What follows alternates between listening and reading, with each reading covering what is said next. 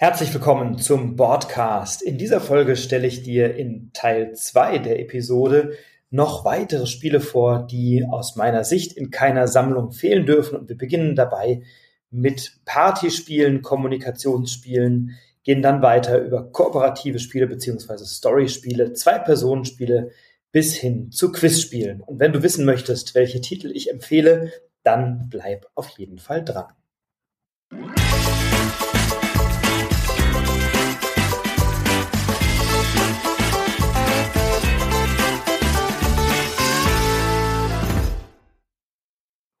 In der letzten Folge haben wir schon einige Spiele kennengelernt. Kartenspiele, Legespiele, Push-Your-Luck-Spiele, Roll and Ride, Deckbau bzw. Worker Placement Spiele, Engine Building Spiele und natürlich die von mir sehr geschätzten Deduktions Deduktionsspiele bzw. Krimi-Spiele und Rätselspiele. Und in dieser Kategorie habe ich zwei Nachträge. Ich habe fälschlicherweise spekuliert, dass Sherlock Holmes Criminal Cabinet in der Ausgabe von 1982 bei Ravensburger erschienen sei.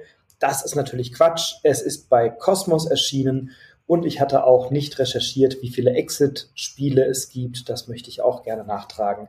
Es sind mittlerweile über 20 verschiedene Exit-Spiele, sortiert in die Kategorien Einsteiger, Fortgeschrittene und Profis. Also so viel Zeit muss sein. Natürlich hier der Nachtrag, der das Ganze komplett macht.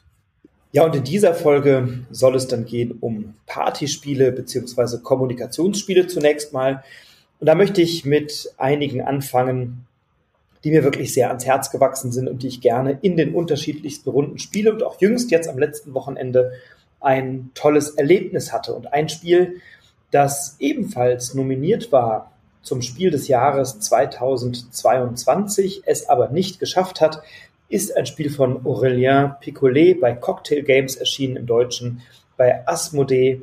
Und bei diesem Spiel handelt es sich um Top 10. Top 10, ein wunderbares Party- bzw. Kommunikationsspiel, das bei Boardgame Geek eine Wertung von 7,6 erreicht hat, bei einer Komplexität von 1,09, also auch sehr, sehr leicht und sehr unterkomplex, wie es eben Party- und Kommunikationsspiele so in sich haben.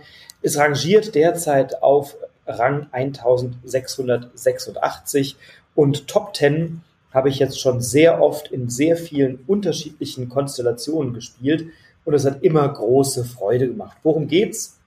Das ist ein Spiel, das du am besten mit vier bis neun Leuten spielen kannst oder vier bis zehn ist, glaube ich, die Angabe. Und du hast verschiedene Aufgaben oder Karten, auf denen eine ja, eine Aufgabe steht und dann werden Zahlenkarten verteilt zwischen 1 und 10. Und jeder Spieler bzw. jede Spielerin bekommt eine dieser Zahlenkarten und die Aufgabe, und die bleibt natürlich verdeckt und geheim, und die Aufgabe ist es dann im Laufe des Spiels, die Aufgabe der Karte wiederzugeben in einer Intensität, wie deine Zahlenkarte es dir vorgibt. Und da gibt es immer so eine Skala, mache das und das von bis. Also um ein Beispiel zu nennen, zeig, wie du eine Kuh melkst von da kommt kein Tropfen raus bis läuft richtig gut oder alles im Fluss oder sowas. Das heißt, wer die Eins hat, zeigt, wie er also überhaupt nichts aus dieser Kuh rausbekommt und bei Platz 10 läuft's also mal richtig geschmeidig. Und dann ist die Aufgabe, wenn du dran bist, das geht dann so irgendwie Reihe um oder man kann auch entscheiden, wann man dran sein möchte, ähm, macht eben jeder in der Intensität seiner Zahl diese Aufgabe und am Ende gibt es immer einen Spielcaptain pro Runde und der oder die muss dann diese Reihenfolge richtig wiedergeben. Also sagen hier, äh, du hast meines Erachtens die 1, du hast die 2, du hast die 3, also die immer nächst höhere Zahlen, dann wird das umgedeckt. Und wenn die Antwort, also wenn sozusagen die aufgedeckte Zahl höher ist als die davor ausgewählte Zahl, dann bekommt man äh, ein Einhorn und wenn die Zahl, die man aufgedeckt hat, niedriger ist, dann so einen kleinen Kackhaufen. Das sind so Chips, die haben eben zwei Seiten. Auf der einen Seite so ein kleiner Kackhaufen, auf der anderen das Einhorn abgebildet und man möchte am Ende von fünf Durchgängen mehr Einhörner als kleine Kackhaufen gesammelt haben. So. Und Bei diesem Spiel geht es aus meiner Sicht überhaupt nicht um die Wertung, ähnlich wie bei anderen, auch bei Just One oder bei so Clever oder so ähnlichen Spielen. Da, da achtet man aus meiner Sicht nicht so sehr auf die Punktewertung und wie gut sind ihr, sondern das Spiel lebt von der Interaktion, es lebt von der Kommunikation und von dem Spaß, den alle miteinander haben. Und ich habe es schon in sehr kleinen Runden gespielt, äh, wo wir wirklich viel Spaß miteinander hatten und viel Unsinn gemacht haben. Ich habe es jetzt auch mehrfach in großen oder größeren Runden gespielt und in jeder Runde waren immer Leute dabei, die hinterher gesagt haben, das kaufe ich mir auch. Also ähm, meine komplette Spielerunde, mit der ich regelmäßig spiele, die haben sich das alle gekauft, weil die auch in allen anderen, also alle auch in anderen Konstellationen spielen. Ich habe es jetzt am Wochenende gespielt mit neun beziehungsweise zehn Leuten, die mehrheitlich mit Gesellschaftsspielen nicht so viel am Hut haben, Zwei haben auch gesagt, ich spiele überhaupt nicht gerne, mir gibt das nichts. Und dann haben andere gesagt, komm, wir probieren das jetzt mal aus. Und selbst die fanden es richtig cool. Wir hatten eine dabei, die sagt, nee, ich möchte nicht mitspielen, aber ich gucke sehr gerne zu. Ich finde das lustig, aber ich möchte hier nicht, möchte nicht mitmachen. Ähm, die hat sich schlapp gelacht und ähm, auch aus dieser Runde haben es drei oder vier Leute schon bestellt. Eine sagte schon nach der ersten Runde, ich habe es direkt mal bestellt, das ist was für meinen Mann und für die Kinder. Wir haben es jetzt äh, mehrfach auch schon verschenkt. Also Top 10 aus meiner Sicht ein Spiel, das immer Freude macht, mit dem man nichts falsch machen kann und bei dem man ganz, ganz viele Menschen für Spielen auch begeistern kann, selbst wenn, ich, wenn die sagen, naja, Spielen ist für mich irgendwie, das Bild, was ich von Spielen habe, ist halt Monopoly, Risiko oder Kniffel oder Scrabble. Und deswegen gibt mir das nicht so viel. Dann ist das durchaus ein Spiel, was auch die Vielfalt von Spielen anderen nahebringen kann und bei dem man Menschen begeistern kann, die eben sonst nicht so viel am Hut haben. Wir hatten auch eine, eine schöne Aufgabe der, der Captain, also pro Runde immer die Person, der oder die dann diese Reihenfolge am Ende auflösen muss oder raten muss. Wer war jetzt sozusagen am, anderen, am, am Anfang der Skala, wer war am Ende der Skala. Hat mir eine Aufgabe, gibt dieser Person einen oder ordne dieser Person einen Disney-Charakter zu von passt so gar nicht zu dieser Person bis Perfect Match.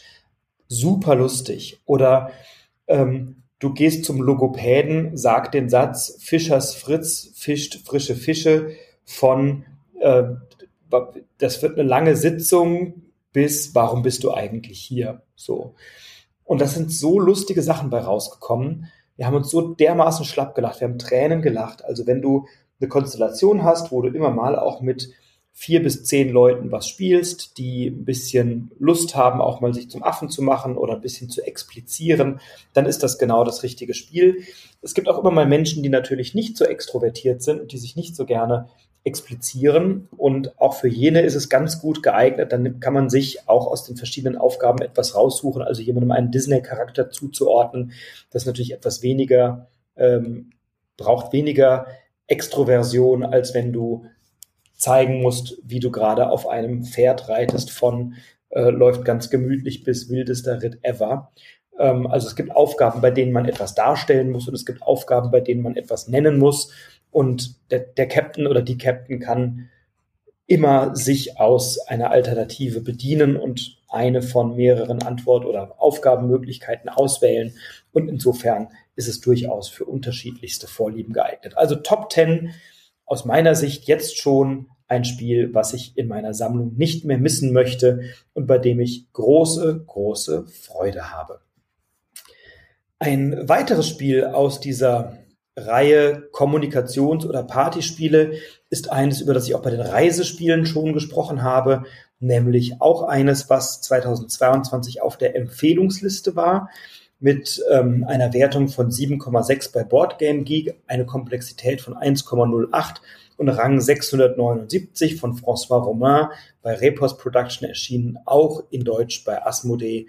Und es handelt sich um so Clever, also das, das Spiel, bei dem du an einer Kanten, äh, sozusagen du auf einem quadratischen ähm, oder auf einem Kleeblatt und du hast in der Mitte so ein Quadrat, auf dem du vier Kärtchen anordnest, die jeweils zwei Karten an einer Kantenlänge sich begegnen und dann hast du zwei Begriffe, zu denen du einen übergeordneten Begriff finden musst und der muss dann eben von der Mannschaft erraten werden von allen anderen. Es ist ebenso wie Top Ten ein kooperatives Party- und Kommunikationsspiel, überhaupt etwas, was ich sehr mag.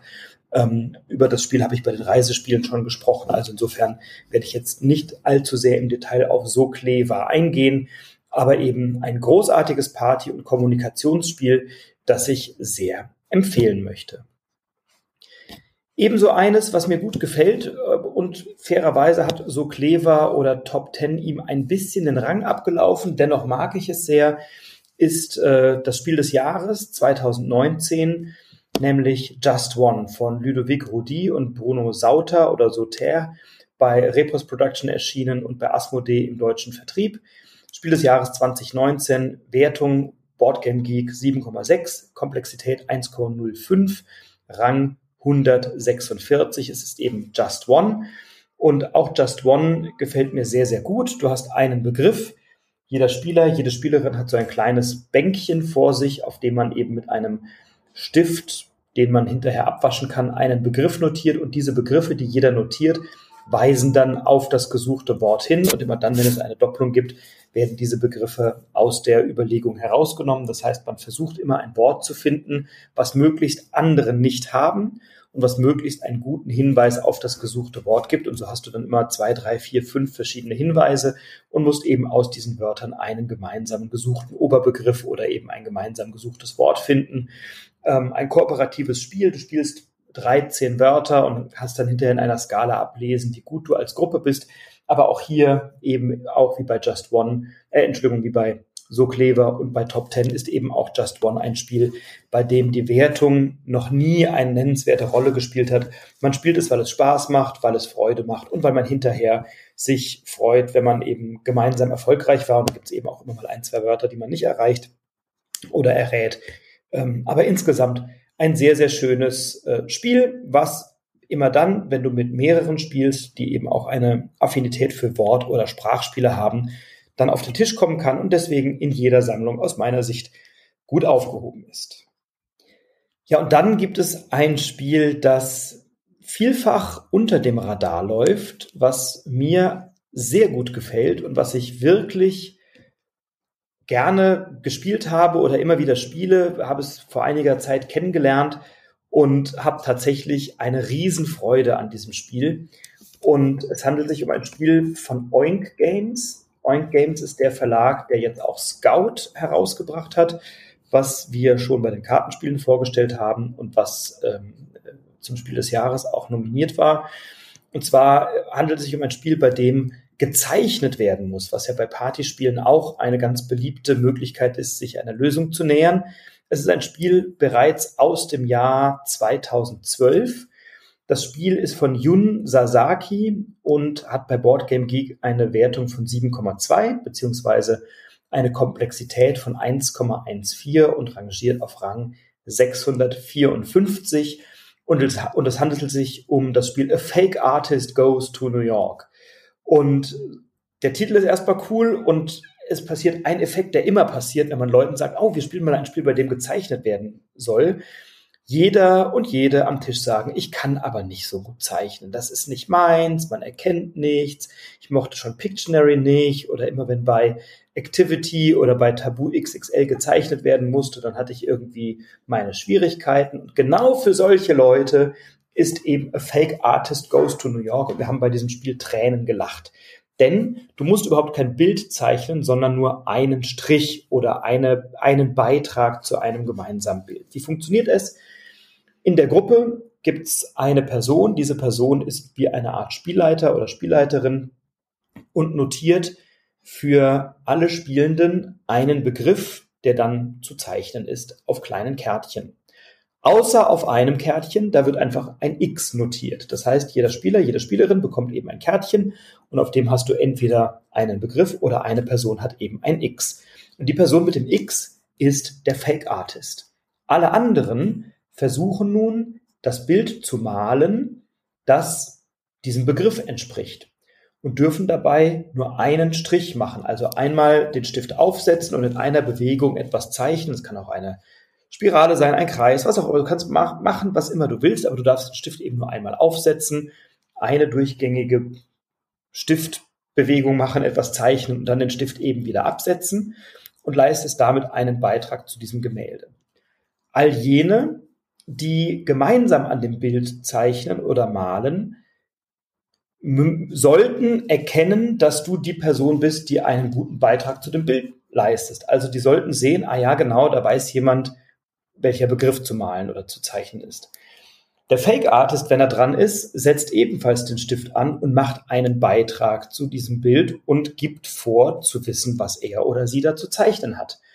Das heißt, man möchte nicht so abstrakt sein, dass die anderen denken, man selber könnte der Fake Artist sein, man darf aber auch nicht so konkret sein, dass man es dem Fake Artist total leicht macht. Denn dieses Spiel hat nicht nur eine Zeichenkomponente, sondern ist vor allem ein Social Deduction Spiel. Social Deduction deswegen, weil natürlich, wenn alle zweimal dran waren, alle gefragt werden, wer ist denn der Fake Artist? Und dann zeigen alle auf den und versuchen ihn äh, zu identifizieren. Und dieser Fake Artist kann sich nur dadurch retten, dass er sagt, nee, natürlich bin ich nicht der Fake Artist. Ich weiß doch, was wir hier gemalt haben. Wir haben doch einen Bagger gemalt oder wir haben doch ein Blumenbeet gemalt oder eine, ein Schneckenhaus oder was auch immer. Und wenn das, was der Fake Artist nennt, der richtige Begriff ist, dann hat der Fake Artist gewonnen. Wenn der Fake Artist identifiziert wurde, ohne dass er sagen kann, was er denn da gezeichnet hat, dann haben alle anderen gewonnen und bekommen entsprechend Punkte. Und das macht unfassbar viel Spaß, weil erstens entstehen natürlich völlig bescheuerte und verrückte Bilder. Zweitens ist es manchmal gar nicht so leicht herauszufinden, wer war denn der Fake Artist, weil natürlich jemand, der einen Beitrag macht, nicht zu konkret sein möchte und deswegen manchmal auch für den Fake Artist gehalten, werden, gehalten wird. Und manchmal sind die Beiträge aber so, dass der Fake Artist dann doch eine ganz gute Idee hat, was, worum es sich bei dem Bild handelt und dann selber einen sinnvollen Beitrag zu diesem Bild leisten kann. Und es macht unfassbar viel Spaß, wenn du das drei, vier, fünf Runden spielst. Du hast immer gute Laune, du hast immer Freude, du hast immer lustige Bilder, es gibt immer lustige Diskussionen hinterher. Also A Fake Artist Goes to New York, ein schönes Spiel für kleine Runden, erschienen bei Oink Games, ein Social Deduction Spiel. Ähm, ich empfehle es sehr und möchte es nicht mehr missen. Und dann möchte ich ganz gerne noch ein Spiel als Honorable Mentions nennen, nämlich Codenames. Codenames ist das Spiel des Jahres 2016. Über Codenames habe ich auch schon in den Reisespielen gesprochen, nämlich über die Variante Codenames Steward für zwei Personen und Codenames natürlich auch in größerer Runde von Vlada Schwatil bei Check Games Edition erschienen. 2016 Spiel des Jahres geworden. Wertung bei Boardgame Geek 7,6, Komplexität bei 1,28 auf Rang 113. Ein tolles Spiel für kleine Gruppen, drei, vier, fünf, sechs, sieben Leute. Man kann gemeinsam spielen. Es liegen Karten auf dem Tisch und man möchte gerne versuchen, dem gegnerischen, äh, dem eigenen Team Hinweise zu geben auf ausgelegte Karten, indem man versucht, Oberbegriffe zu finden. Man hat eine Legende, an der man sieht, wie viele und welche der ausgelegten 25 Karten man denn erraten möchte als Team und dann gebe ich eben einen Hinweis und versuche möglichst Oberbegriffe zu finden oder Begriffe zu finden, die möglichst viele dieser Begriffe vereinen, nenne dann eine Zahl und sage zum Beispiel Bahnhof drei und dann sollten es drei Begriffe sein, die irgendwie was mit Bahnhof zu tun haben. Das ist ein fiktives Beispiel, so einfach ist es nicht immer.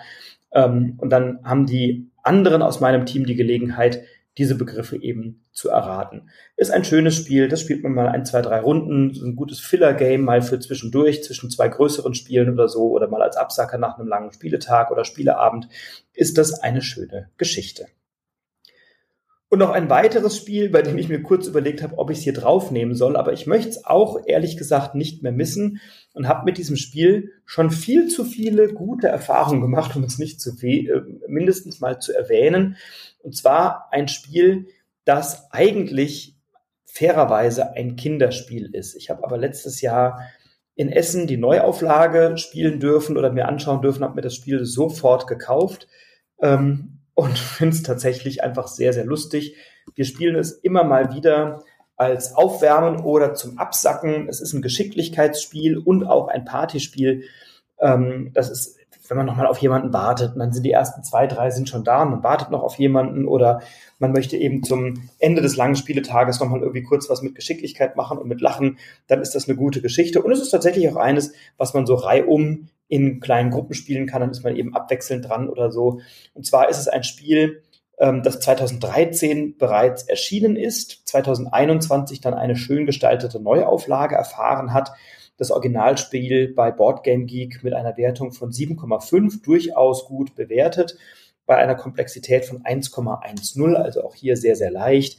Rang 1880, zumindest das Originalspiel. Die Neuauflage ist da noch nicht nennenswert erwähnt. Es handelt sich um ein Spiel aus dem Kosmos Verlag von Oliver und Gary Zipthorpe und zwar Rums Schnipp die Krone.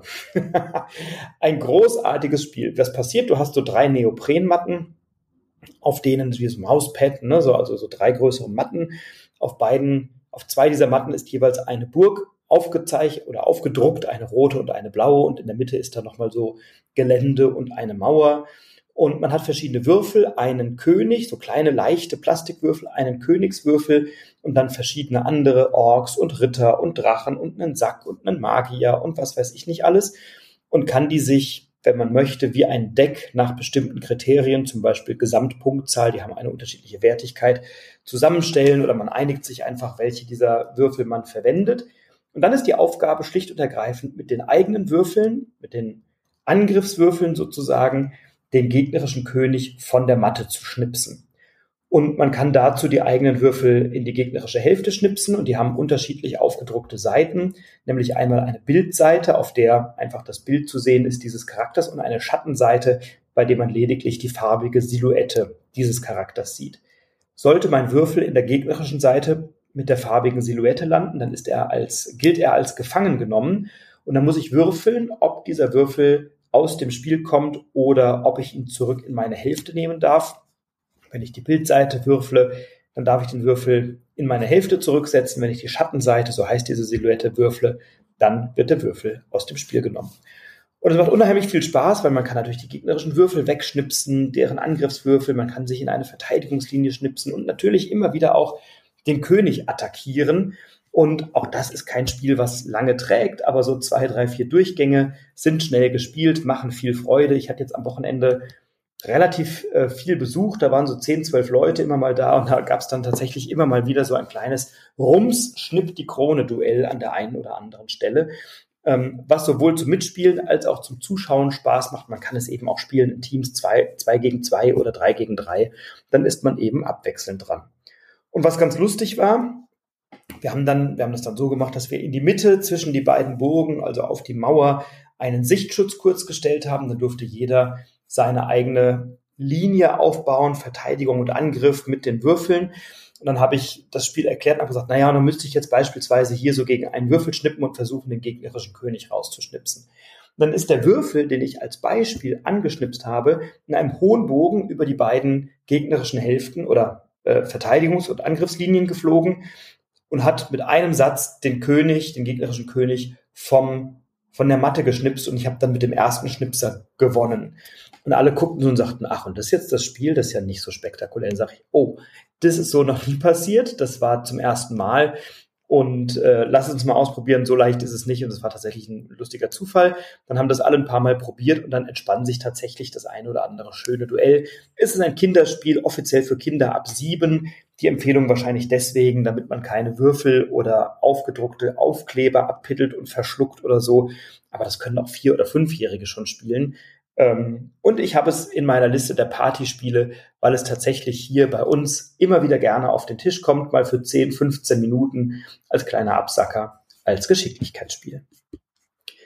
Ja, und das sind eben meine Empfehlungen. Top 10, So Clever, A Fake Artist Goes to New York, Just One und Rums Schnipp die Krone als Partyspiele beziehungsweise Kommunikationsspiele und Codenames als Honorable Mentions ebenfalls in dieser Liste vertreten.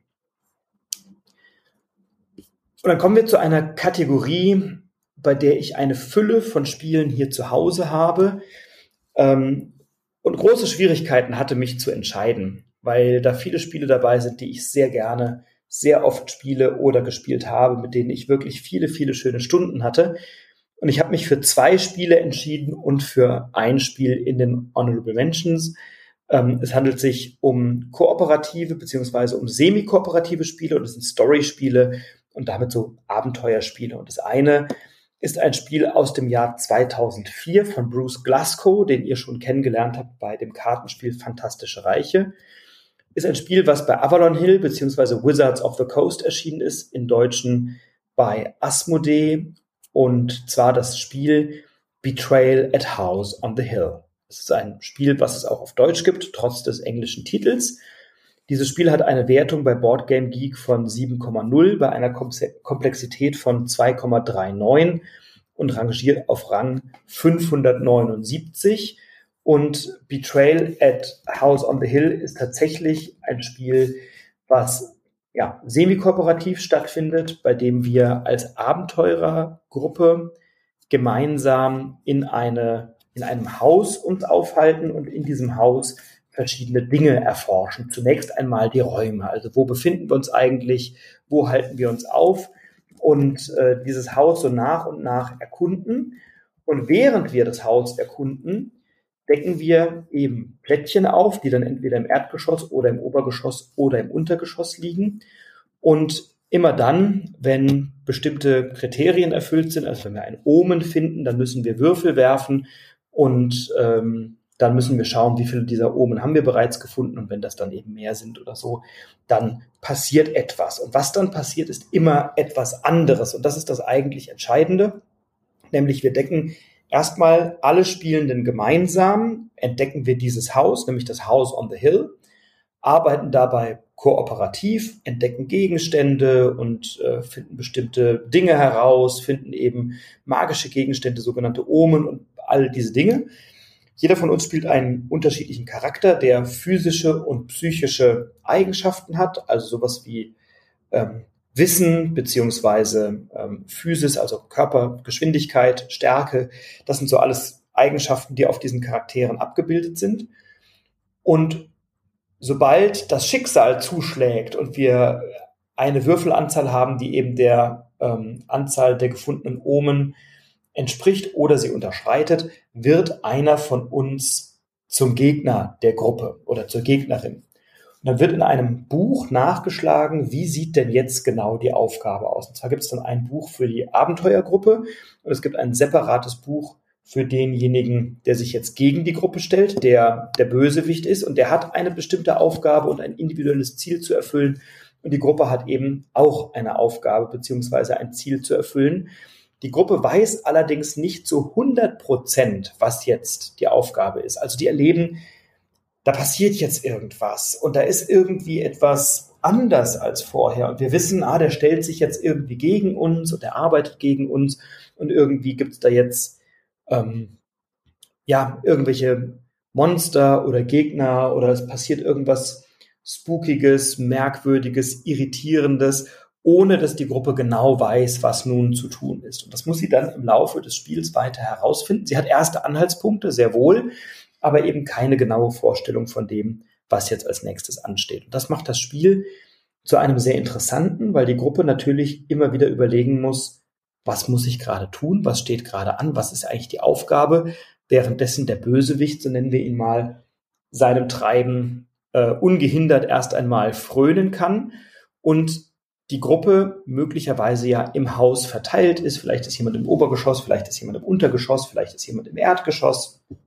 Und dann müssen die sich erstmal finden und dann versuchen, ein Ritual zu unterbrechen oder irgendeinen Bösewicht zu besiegen oder was auch immer, indem sie aber eben erstmal herausfinden, was denn da eigentlich zu tun ist. Und dieses Spiel ist sehr, sehr schön, weil es immer wieder anders ist. Wir haben bei diesem Spiel ein modulares Spielbrett. Also wir setzen den Spielplan, das Haus immer anders zusammen, nämlich indem wir einfach so Erkundungsplättchen aufdecken.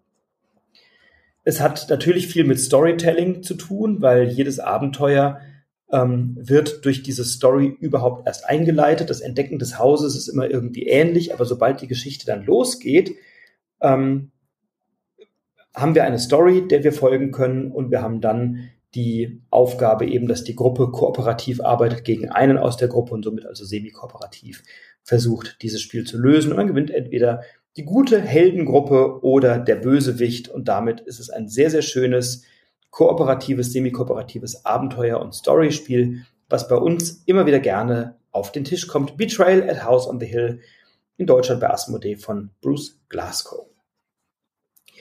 Und dann ein Spiel, was vermutlich irgendwie auch Geschichte geschrieben hat, was allein, weil es so eine vielfältige, großartige Welt ist, auf diese Liste gehört und weil ich mit diesem Spiel unzählige, wunderschöne Stunden verbracht habe, und zwar immer und immer wieder aufs Neue. Es ist im Kosmos Verlag erschienen. Der Autor und Illustrator ist Michael Menzel. Es ist von 2012 und jetzt hast du sicherlich schon eine Idee. Es handelt sich um die Legenden von Andor. Ich liebe dieses Spiel. Ähm, ja, ich weiß, es gibt differenziertere Spiele, es gibt andere Spiele, es gibt viele Story-Spiele, aber ich habe mich für die Legenden von Andor entschieden, weil ich auch so wahnsinnig viele Menschen kenne, die über dieses Spiel, die Legenden von Andor, den Weg in die Welt der Brettspiele nochmal auf eine andere Art und Weise gefunden haben, nämlich in die Welt der kooperativen Brettspiele. Jeder von uns hat einen Charakter und steuert diesen Charakter und wir haben aber alle gemeinsam die Aufgabe, ein Abenteuer zu erfüllen oder eine Aufgabe zu erfüllen. Wir haben einen wunderschönen Spielplan der Welt Andor und da gibt es dann eine Burg und dann gibt es einen Wald und da gibt es eine Zwergenmine und was weiß ich nicht alles. Ähm, und wir haben unterschiedliche Charaktere mit Stärken und Schwächen und Eigenschaften, unterschiedlichen Bewegungspunkten und so weiter und haben dann je nachdem, welches Abenteuer wir spielen, in einer Kampagne eine Aufgabe oder ein Ziel zu erfüllen. Es gibt so unterschiedliche Szenarien und natürlich auch 100.000 Erweiterungen. Ursprünglich ist Andor eine Trilogie, bestehend aus drei Teilen. Natürlich ist es ja eine Trilogie. Es gibt ein paar Erweiterungen dazu mit neuen Charakteren, mit neuen Szenarien und es erscheint jetzt im Herbst nochmal eine neue Box äh, von Andor, ebenfalls im Kosmos Verlag. Die heißt, glaube ich, Die lange Nacht oder Ewiger Winter oder irgend sowas. Nee, Die lange Nacht war, glaube ich, Winter der Toten, also unendlicher Winter oder ewiger Winter oder irgend sowas heißt es. Ähm, und auch das werde ich mir natürlich holen und ich freue mich drauf, ähm, es wieder spielen zu dürfen. Es hat bei Boardgame Geek eine Wertung von 7,2 bei einer Komplexität von 2,76, also durchaus anspruchsvoller und Rang 477. Und das Besondere bei diesem Spiel ist, dass eben nicht ein Spielleiter oder ein anderer Spieler oder eine Spielerin die gegnerischen Charaktere steuert, die Monster, sondern das Spiel steuert die aus sich heraus. Da gibt es verschiedene Bewegungsregeln und bestimmte Abläufe, die in unterschiedlichen Phasen eines Spielzuges oder eines Tages gemacht werden.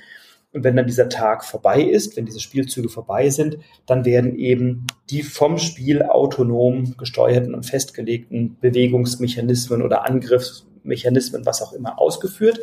Und die Aufgabe ist es in der Regel, ein Abenteuer zu beenden oder die Aufgabe zu erfüllen, bevor eine gewisse Anzahl an gegnerischen Monstern die Burg erreichen. Und immer dann, wenn wir ein gegnerisches Monster besiegen, schreitet aber insgesamt die Kampagne ein Stück weit ihrem Ende. Wir haben eine bestimmte Anzahl an festgelegten Tagen, in der wir die besiegen oder äh, erledigen müssen. Und mit jedem Monster, das wir besiegen, schreitet diese Zeitleiste eben auch eines voran und triggert möglicherweise nochmal neue Ereignisse oder neue Aspekte. Das heißt, es ist immer auch ein Austarieren.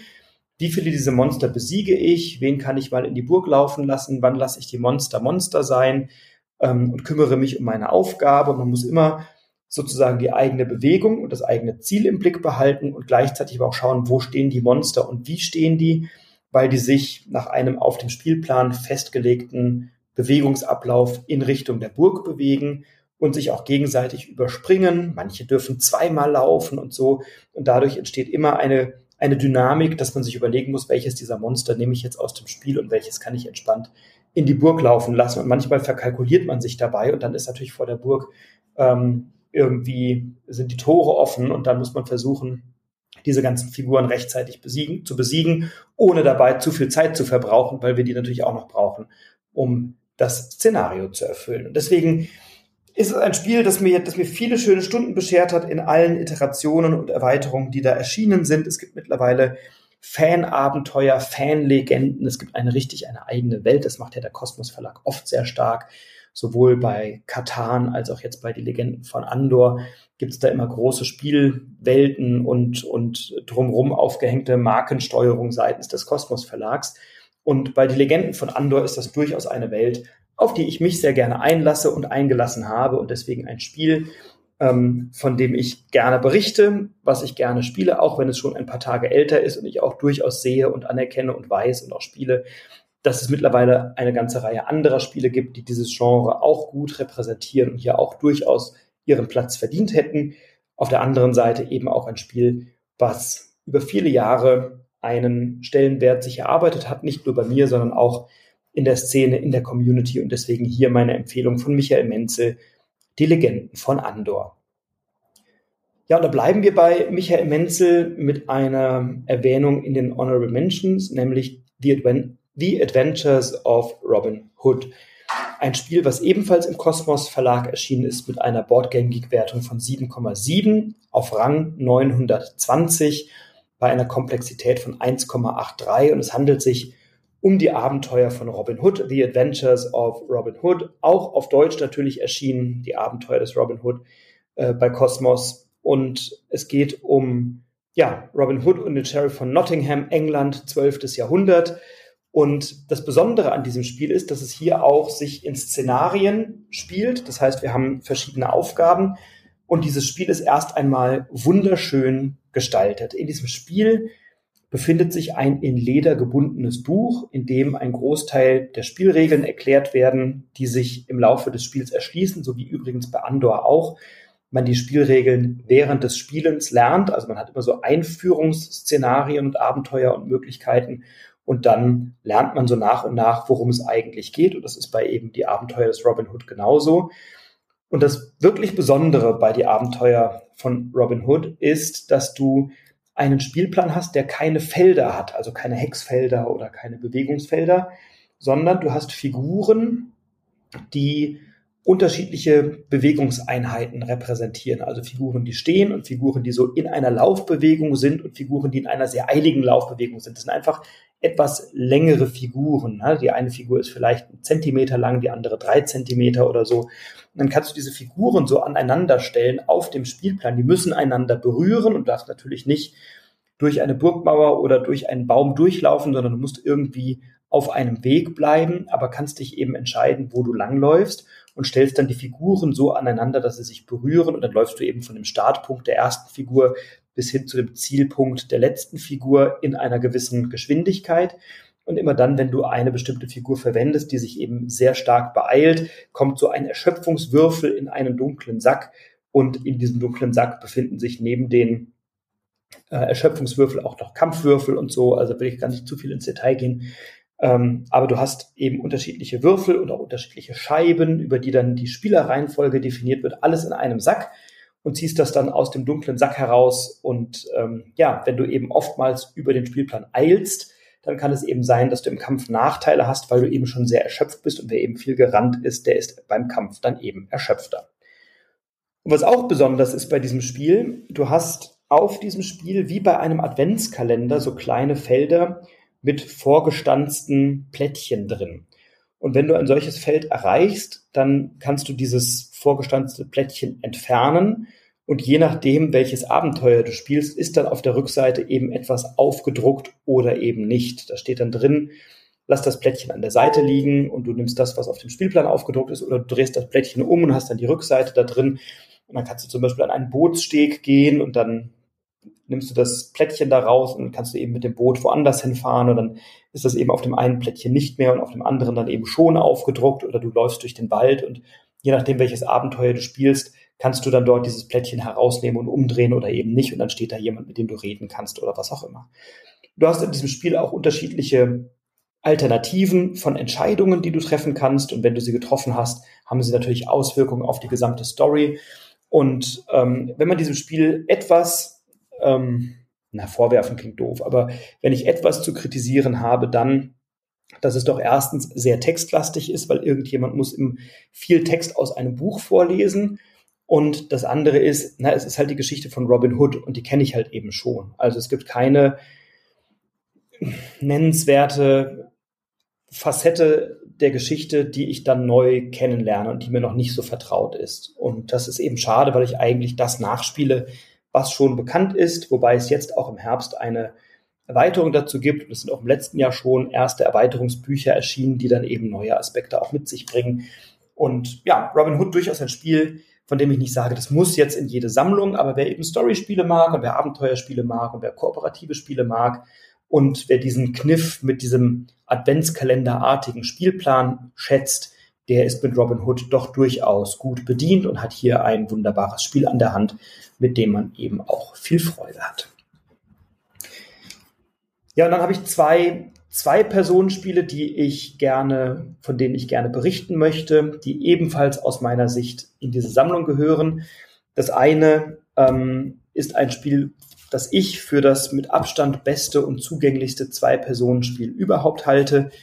Ähm, über das habe ich auch bei den Reisespielen schon gesprochen. Das kommt bei mir sehr, sehr oft auf den Tisch von Antoine Bauser und Bruno Catalla bei Repos Production erschienen im Deutschen bei Asmodee mit einer Wertung bei Board Game Geek von 8,1, eine Komplexität von 2,22 und auf Rang 19 von Board Game Geek, insofern auch sehr, sehr hoch gerankt, handelt es sich um Seven Wonders Duel aus dem Jahre 2015. Ein wirklich fantastisches Spiel, bei dem du von Runde zu Runde äh, unterschiedliche Strategien angehen kannst und eben versuchen möchtest, ähm, zu gewinnen. Das kannst du entweder tun, indem du am Ende des Spiels mehr Siegpunkte hast als dein Gegner oder deine Gegnerin oder indem du sechs verschiedene Kultursymbole gesammelt hast, die du im Laufe des Spiels in unterschiedlichen Karten und Optionen bekommst oder indem du einen militärischen Sieg er erreichst und gewinnst, indem du ähm, ja, einen Militärmarker auf das gegnerische Feld positionierst, was deinem Gegenüber liegt auf einer Skala. Und Seven Wonders Duel hat eine wahnsinns schöne Abwechslung. Es ist immer wieder ein anderes Spiel. Ich habe es schon viele hundert Male gespielt, online bei Boardgame Arena oder auch offline natürlich auf dem Tisch.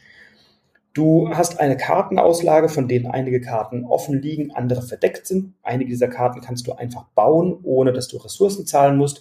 Für wiederum andere musst du erst Ressourcenkarten in deinem eigenen ja, nenn das mal Königreich oder Fürstentum oder was auch immer, also deine eigenen Auslage haben. Und dann hast du eben Holz und Lehm und, und ähm, äh, ähm, Steine und du hast äh, Tuch und Glas ist es, glaube ich, die du in deinem Vorrat haben kannst und auch Münzen, durch die du dann eben auch Ressourcen dir einkaufen kannst und, und Karten auch kaufen kannst. Also klassisch Ressourcenmanagement und eben Set Collection, also indem du gute Sets zusammenstellst von Karten aus dem Bereich Kultur, die dir ähm, Siegpunkte bringen oder Karten der Wissenschaft. Also ich habe vorhin gesagt, Kulturkarten, du musst Wissenschaftskarten sammeln. Ähm, und wenn du sechs verschiedene Wissenschaftssymbole hast, dann hast du eben auch gewonnen oder eben Karten, die dir Militär bringen oder Karten, die dir Ressourcen bringen oder Siegpunkte oder dergleichen mehr. Und natürlich gibt es auch Weltwunder zu bauen. Das heißt, wenn du mehrere Ressourcen hast, kannst du auch Karten aus der Auslage nehmen und damit dein eigenes Weltwunder errichten, was dir weitere Vorteile bringt, einen zweiten Zug oder Siegpunkte oder eben neue Ressourcen oder dergleichen. Es gibt zwei wunderbare Erweiterungen, die Pantheon-Erweiterung und die Agora-Erweiterung, die dir einmal ähm, noch die Möglichkeit gibt, diplomatische Macht zu gewinnen, indem du die Senatskammern politisch besetzt oder Verschwörer und Verschwörerinnen rekrutierst, die ja sozusagen wie, wie ein Spion die ja auch noch Vorteile bringen und bei der du Verschwörungskarten ausspielen kannst, die deinem Gegner etwas mehr schaden. Das ist vielleicht etwas, was bei dem Grundspiel zu kurz kommt. Da baust du eher deinen eigenen Vorteil auf, aber kannst deinem Gegner oder deiner Gegnerin nicht wirklich schaden. Das hat man äh, mit diesen beiden Erweiterungen äh, geändert. Und in der, äh, in der zweiten Erweiterung kommt eben noch dann, äh, also in der Pantheon-Erweiterung, kommen noch die Götter hinzu. Das heißt, du baust dir sozusagen einen göttlichen Olymp, bestehend aus verschiedenen Göttern und Göttinnen, die, wenn du sie erwirbst oder wenn du sie spielen möchtest, dir weitere Vorteile bringen in deiner eigenen, ähm, in deiner eigenen Kartenauslage. Seven Wonders Duel, wer gute Zwei-Personen-Spiele spielen möchte, ist mit Seven Wonders Duel wirklich gut bedient. Viel mehr braucht's dann auch nicht. Ist vielleicht jetzt die etwas spitze Formulierung. Es gibt noch andere großartige Zwei-Personen-Spiele, sehr viele. Ich stelle dir gleich noch zwei vor. Aber das ist wirklich ein herausragendes Spiel und dass es auf Rang 19 steht bei Board Game Geek, unterstreicht diese Behauptung. Und ich liebe Seven Wonders Duel und bin immer bereit zu einer Partie, wenn mich jemand herausfordert, online oder offline, jederzeit gerne. Und dann ebenfalls ein sehr schönes Zwei-Personen-Spiel, ähm, was auf Rang 129 bei Boardgame Geek rangiert. bei Cosmos erschienen ist mit einer Gesamtwertung von 7,6 und einer Komplexität von 2,34, ist ein Spiel von Andreas Steiger, der, wie ich bei der Recherche entdeckt habe, genauso wie ich Schauspieler für Improvisationstheater ist, zumindest nebenberuflich und als Hobby und ebenfalls Theater spielt. Er ist mir persönlich noch nicht begegnet. Ich freue mich drauf, ihn mal kennenzulernen. Also wenn er es hört, lieber Andreas, ich freue mich, wenn wir mal zusammen auf der Bühne stehen oder eine Partie deines bei Kosmos erschienenen großartigen Spiels zusammenspielen, nämlich Targi. Targi wurde 2012 nominiert zum Kennerspiel des Jahres. Ähm, es ist ein Spiel, bei dem du eine Auslage hast, die sozusagen in einem äußeren Rahmen eine für alle verfügbare Auslage hat, auf der man seine Worker, seine Miepel platzieren kann. Und jeweils im Schnittpunkt dieser beiden Karten befinden sich dann flexibel ausgestattete Karten, die dann auch von Runde zu Runde wechseln und ausgetauscht werden, auf denen ich entweder Ressourcen bekomme oder mir diese Karten dann kaufen, erwerben kann für meine eigene Kartenauslage. Denn was ich möchte, ist, ich möchte insgesamt zwölf Karten in meiner Auslage haben, die ein Symbol haben und mir je nach der Häufigkeit und Verteilung der Symbole am Ende des Spiels Siegpunkte bringen. Also möchte ich möglichst gut zueinander passende Karten kaufen und dafür brauche ich eben Ressourcen und kann mir auch Siegpunkte kaufen und Karten austauschen und was weiß ich nicht was. Also ein Spiel, das durchaus einige taktische Finessen bietet. Es ist ein Worker Placement Spiel und Set Collection Spiel, bei dem ich eben eine äh, bestimmte Kombination von Karten mir erspielen möchte mit einem modularen Spielfeld, was sich auch immer wieder verändert. Ich habe auch bei den Reisespielen schon über Targi gesprochen, ein Spiel, was ich sehr schätze, was mir große Freude macht und dieser Kniff, dass wenn ich zwei, beziehungsweise in diesem Fall drei Worker auf mein Spielfeld stelle, dann habe ich ja zwei Schnittmengen oder zwei Schnittpunkte, in denen die sich begegnen, weil ich bestimmte Aufstellregeln habe, wie ich diese Worker platzieren kann. Und dann kann ich eben nur die Karten verwenden, die in der Schnittmenge stehen, es sei denn, ich spiele eine Karte, auf der steht, du darfst deinen Worker versetzen und auch eine Karte außerhalb dieser Schnittmenge spielen. Ähm, und dadurch habe ich doch einige taktische Finessen, weil ich zum Beispiel meinen Worker nicht platzieren kann gegenüber des Workers meines Mitspielers oder meiner Mitspielerin, weil wir uns sonst möglicherweise ins Gehege kämen. Und dadurch habe ich immer wieder auch einen Blick darauf, was braucht mein Mitspieler, was braucht meine Mitspielerin, wie kann ich meinen Worker so positionieren oder meinen Targi so positionieren, dass ich selber einen Vorteil habe und gleichzeitig vielleicht etwas tue, um meine Mitspieler oder meiner Mitspielerin ein bisschen in die Suppe zu spucken. Und insofern hat Targi eine schöne Komplexität, eine schöne Ausgewogenheit auch. Es ist vergleichsweise schnell erklärt, es dauert überhaupt nicht lange, man hat es auch schnell verstanden, aber es gehört auch eben in die Kategorie Easy to Learn, Hard to Master, also eine Komplexität von 2,34. Es hat mich etwas erstaunt, dass die Komplexität bei Boardgame Geek höher ist als bei Seven Wonders Duel, wo ich aus meiner Sicht mehr taktische Möglichkeiten habe. Aber das ist eben ähm, ja subjektiv und wenn es viele tausend Leute so sagen, dann wer bin ich dann da zu widersprechen? Ich halte Seven Wonders Duel für etwas komplexer, gleichzeitig eben auch Tagi für ein durchaus komplexes, ein Spiel mit einer schönen Komplexität, mit einer schönen Spieltiefe, was bei uns gerne auf den Tisch kommt. Es gibt dazu auch eine Erweiterung und es wird dieses Jahr im Herbst bei Cosmos eine Jubiläumsbox erscheinen. Und ich denke, die werde ich mir auch gönnen, weil es wirklich ein schönes Spiel ist und ähm, weil ich es immer gerne spiele und es auch gerne hier empfehle. Und dann möchte ich noch ein Spiel nennen, ähm, von dem ich nicht sicher bin, ob es in diese Liste gehört. Nicht, weil ich nicht glaube, dass es ein großartiges Spiel ist und ich glaube durchaus, dass das in jede gute Sammlung gehört. Aber ich kann es eben auch noch nicht abschließend beurteilen, weil ich erst wenige Ersteindrücke gesammelt habe. Ich habe es erst wenige Male gespielt. Anders als alle anderen Spiele, die ich hier empfohlen habe, die ich eben schon vielfach gespielt habe und regelmäßig und wo ich auch in unterschiedlichen Konstellationen Erfahrungen sammeln konnte. Das kann ich bei dem nächsten Spiel noch nicht. Ich möchte es aber bei den Zwei-Personen-Spielen hier erwähnen, weil es sich nach den Ersteindrücken um ein herausragendes Spiel handelt und zudem wird es demnächst eine komplette eigene Folge geben. Und deswegen läuft es hier ein bisschen außer Konkurrenz mit, aber ich liebe dieses Spiel. Es hat eine großartige Gestaltung, es macht viel Spaß und zwar handelt es sich um Pagan, Schicksal von Roanoke, frisch erschienen dieses Jahr 2022 von Kaspar Kier, Christiansen und Kore Sturgard, erschienen im Wirmgold Verlag ähm, ist jetzt schon, obwohl es noch nicht so lange auf dem Markt ist, bei einer Wertung von 8,4, bei einer Komplexität von 3,0 und rangiert auf Rang 2480. Ein asymmetrisches Zwei-Personen-Spiel. Ähm, und ich habe mir wirklich überlegt, ob ich es erwähnen soll, weil ich es eben erst wenige Male gespielt habe. Aber wenn ich hier schon zwei Personenspiele empfehle, komme ich an dem gerade nicht drum rum, weil es wirklich großartig ist und ich es jedem erkläre und jedem zeige, der nicht bei drei auf dem Baum ist. Ähm, ein Spieler übernimmt die Rolle des Hexenjägers oder eine Spielerin und ein anderer Spieler, eine andere Spielerin die, die Rolle einer Hexe. Und beide haben unterschiedliche Aufgaben zu lösen und zu bewältigen und werden ähm, sozusagen im Laufe des Spiels Aktionen machen, die ihre eigene Aufgabe unterstützen und gleichzeitig versuchen, dem Gegner die andere äh, Aufgabe möglichst schwer zu machen. Dadurch, dass beide unterschiedliche Karten zur Verfügung haben und auch unterschiedliche taktische Möglichkeiten, ist es immer wieder ein neues und anderes Spielerlebnis. Und ähm, ja, zur Pagan Schicksal von Roanoke wird an anderen Stellen in diesem Podcast ausführlich gesprochen. Deswegen halte ich es hier kurz, möchte es aber erwähnen als sehr empfehlenswertes Zwei-Personen-Spiel. Ähm, und ich glaube, es hat durchaus seine Berechtigung. Und wenn ich diesen Podcast in einem halben Jahr oder auch in einem Jahr aufgenommen hätte, dann bin ich relativ sicher, dass es dann den Weg in diese Empfehlungsliste gefunden hätte. Und deswegen findet es hier eben auch eine aus meiner Sicht berechtigte Erwähnung.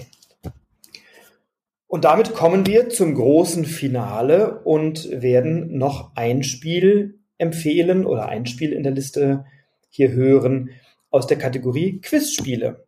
Ähm, und da gibt es so viele tolle Spiele. Es gibt das Kneipenquiz, es gibt Besserwisser, es gibt was weiß ich, Quiztopia, es gibt so viele tolle Quizspiele und ich liebe Quizspiele. Ich liebe sie wirklich. Also erstens, weil ich mich für jemanden halte, der durchaus ein hohes allgemein und in vielen Bereichen auch ein fundiertes Spezialwissen hat. Gleichzeitig aber eben auch, weil immer dann, wenn ich etwas nicht weiß, ich natürlich etwas dazu lerne oder denke, ah ja, stimmt, da war was und dann durchaus mal etwas nachlese, weil es mich inspiriert, in dieser Kategorie besser zu werden. Und wenn das ein Spiel schafft, dass man hinterher sagt, oh, das möchte ich gerne nochmal recherchieren oder nachlesen oder mich damit beschäftigen, ähm, dann finde ich das immer wieder toll. Und ich habe mich jetzt für ein Quizspiel entschieden, ähm, was mir gut gefällt. Auch dieses habe ich schon bei den Reisespielen erwähnt, aber es ist eben so gut, dass ich es hier auch nochmal reinpacken möchte. Es ist ein Spiel, was 2017, glaube ich, in einer ersten Fassung erschienen ist, bei Piatnik ähm, von Christoph Reiser und Arno Steinwender mit einer Wertung bei Boardgame Geek von 7,5 bei einer Komplexität von 1,24.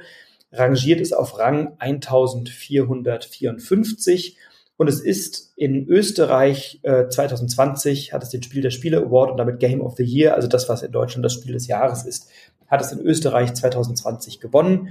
Und es handelt sich um das Quizspiel Smart 10.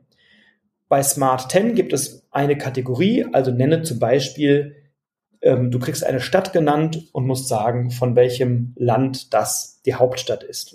Steht dann eben Bratislava oder Warschau oder was auch immer und Istanbul oder so. Und dann musst du eben wissen, von welchem Land äh, das die Hauptstadt ist.